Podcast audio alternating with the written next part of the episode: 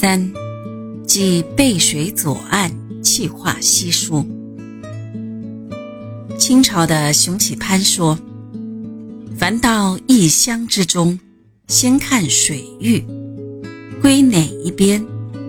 水抱边可寻地，水反边不可下。”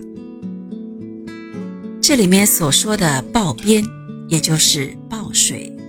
指的是河流的内湾处，现在叫做凸岸。这种地方宜造住宅。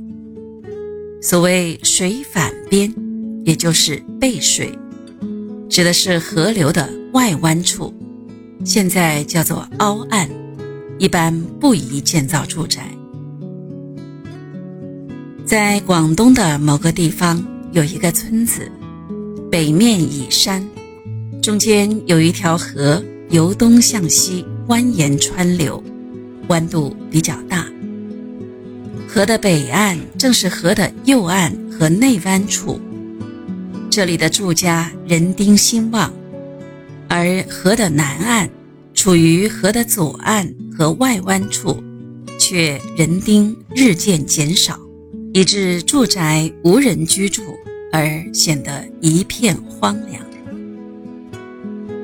上面讲到的凸岸宜造宅，而凹岸不宜造宅，是在古代生产力低下的条件下就自然环境而论的。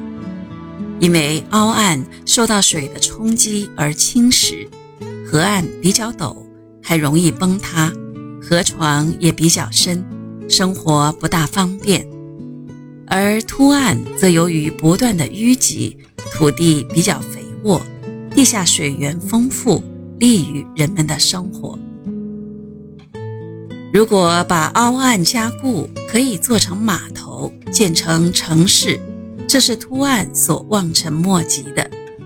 比方说韶关市，就是建在滇水和吴水的两个凹岸上。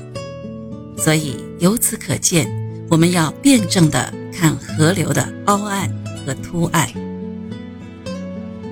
那为什么古人认为河右岸宜造宅，河左岸不宜造宅呢？这是因为河流受到地球由西向东自转惯性的影响，在北半球有一股向右偏的力量，气借水则止，被河水借住的气受到向右的力的挤压，使河右岸的气浓缩密集。大气营养成分比较丰富，所以显得比较急。反之的话，左岸的气化稀疏，因此相对来说属于不急。和右岸为急，左岸为不急，这也不是绝对的，而应该辩证来看。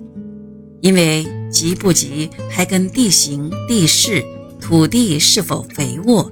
交通是否便利等等因素有关，因此我们要综合衡量。